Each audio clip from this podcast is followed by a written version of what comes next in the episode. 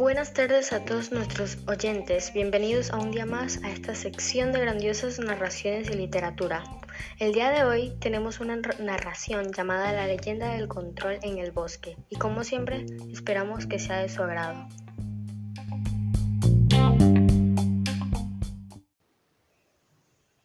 Narra Alicia. En un pueblito cerca de los ríos arcoíris me encontraba yo, Alicia Suzuki, y mi compañera Aurora Wagner. No tenemos una relación tan amistosa, pero dado que estamos obligados a trabajar en equipo para conseguir tapar la ruptura de ramas que frenan una inundación, nos tenemos que ver la cara la mayoría del tiempo. Nuestro pueblo cuenta con una población de alrededor de 70 personas. Hay diversos trabajos para contribuir. Trabajos sociales, enfermería, investigadores, obreros y portadores de control. Los portadores de controles eran insólitos. Pocas veces las personas corrían la oportunidad de ser uno. Estaban los portadores de fuego, encargados de la seguridad del lugar, portadores como el agua y la tierra control, famosos por ayudar a la gente de trabajos sociales. Estos tomaban turnos para controlar los fuertes desastres naturales de la zona. Una que otra vez se veía a los portadores de aire en el camino, siempre salían a buscar comida para las personas como nosotros, sin poderes de control alguna fuente de protección propia. Se les caracterizaba por no cargar ni un solo pelo en la cabeza para agilizar sus movimientos a la hora de realizar alguna maniobra. También algunos portaban collares o prendas de madera. ¡Ey! Suelta ese tronco de madera. Yo lo vi primero que tú, grité del otro lado del muelle. Se te aflojaron los tornillos. De camino a la tienda yo lo vi primero que tú. Por lo tanto, es mío. Me recogió de una manera grosera.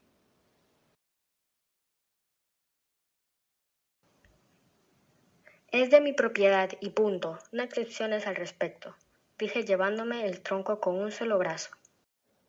Al menos espérame. ¿Quieres? Respondió pasos atrás mío.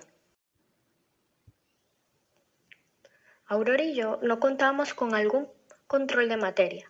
Aún así, tenemos erudición de diferentes cursos para aprender de todos los controles, pero la mayoría del tiempo se negaban a enseñarnos por las peleas constantes entre mi compañera de trabajos sociales y yo.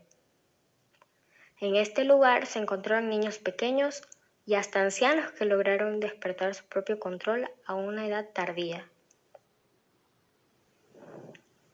Caminamos por unos árboles extremadamente grandes en marcha al lago cuando observamos un guardián de fuego durmiendo en su propio turno. Se supone que los pelones deben ser los maestros aire, no los lanzallamas holgazanes estos. Con un refunfuño se quejó, asentí y respondí. Siempre son los primeros en llamarnos perdedores. Ellos no carecen como nosotros de controles pese a eso, solo duermen sin poner atención alguna de cualquier intento de ataque o robo. Aurora tomó una piedra y la lanzó cerca del puesto donde se encontraba el guardia.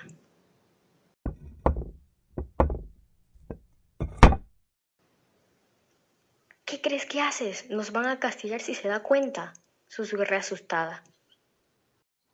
Lo tiene merecido. De igual forma parece una lagartija sin hacer nada. Rió mientras se sentaba en las raíces del árbol. Me senté junto a ella hasta que un fuerte levantamiento de hojas nos tapó la cara.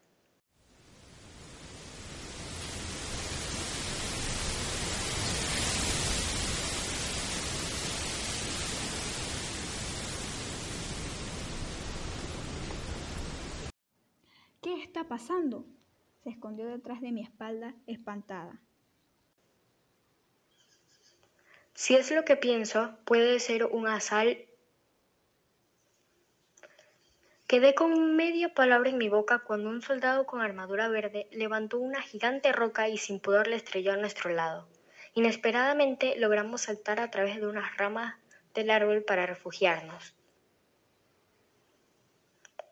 ¿Cómo logramos hacer eso? Exclamé con una abundante emoción de alegría y riesgo que llenó nuestros rostros al darnos cuenta que sin conciencia despertamos controles a una temprana edad. Narra Aurora. Nunca creí que fuera capaz de usar los controles de materia, sobre todo por la ausencia de los poderes en el registro de mi árbol familiar. Mis padres, tíos, mis primos, nunca lograron hacerlo. Esto es una de las mayores sorpresas que me ha podido obsequiar la vida. Sin duda alguna, mi familia estará feliz. Oye, tenemos que bajar de aquí, dijo Alicia, asomándose por un costado para visualizar los cinco metros que nos esperaban de caer con normalidad. Últimamente no estás cuerda, Alicia. ¿Cómo esperas caer de una altura aproximadamente de 5 metros a un suelo lleno de rocas? Estás cavando tu tumba indirectamente. Si te vas a matar, te pido que no sea al frente mío, exclamé con amargura. No me voy a matar. Mira esa rampa del parque para niños.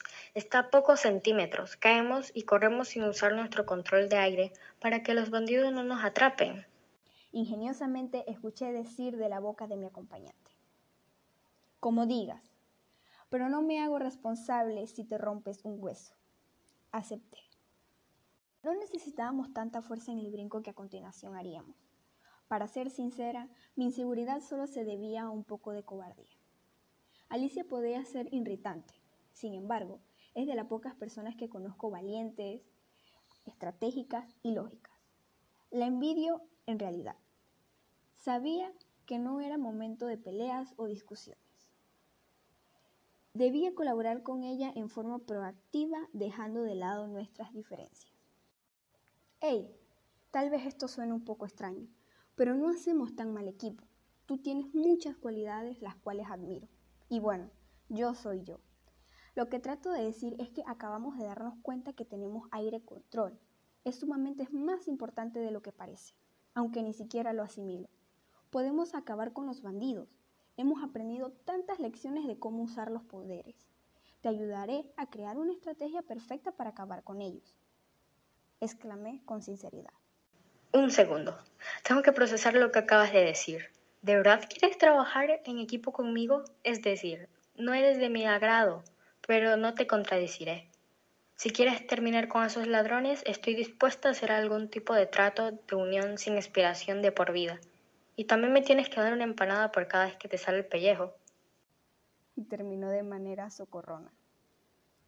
Eso no será posible para tu mala suerte, pero acepto tus términos y condiciones. Reímos.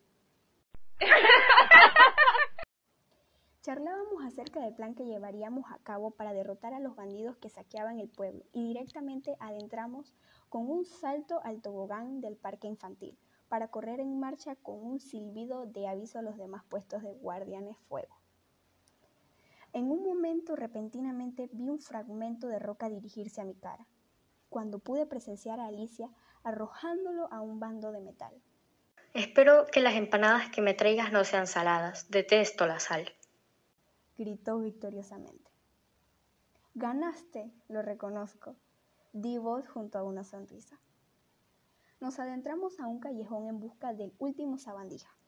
Este quedaba en la zona de materia construida por el pueblo vecino especializado en metal. Nos deslizamos coordinadamente y tiramos un círculo de aire que aprendimos en clase. Lo arrastramos llevándolo a la prisión de acero inoxidable junto al grupo inmigrante de los nuevos acompañantes maestros de sangre. Al llegar, recibimos distintos elogios por parte de la comunidad. Me sentía muy feliz y hablando por Alicia sin duda le brindaría cartas de planificaciones para futuras expediciones. Sería genial que cierta persona trajera un par de empanadas para compartir, ¿eh? Dijo. Traeré dos. Yo también quiero. Rodé los ojos y reí. Finalizamos el día con ricas empanadas de queso y muchas felicitaciones por parte de nuestras familias.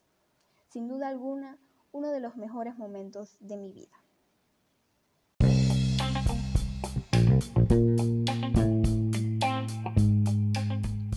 Muchas gracias a todas esas personas que llegaron hasta aquí. He de comunicar que terminamos por hoy. Espero que les haya gustado la emisión de hoy. Gracias.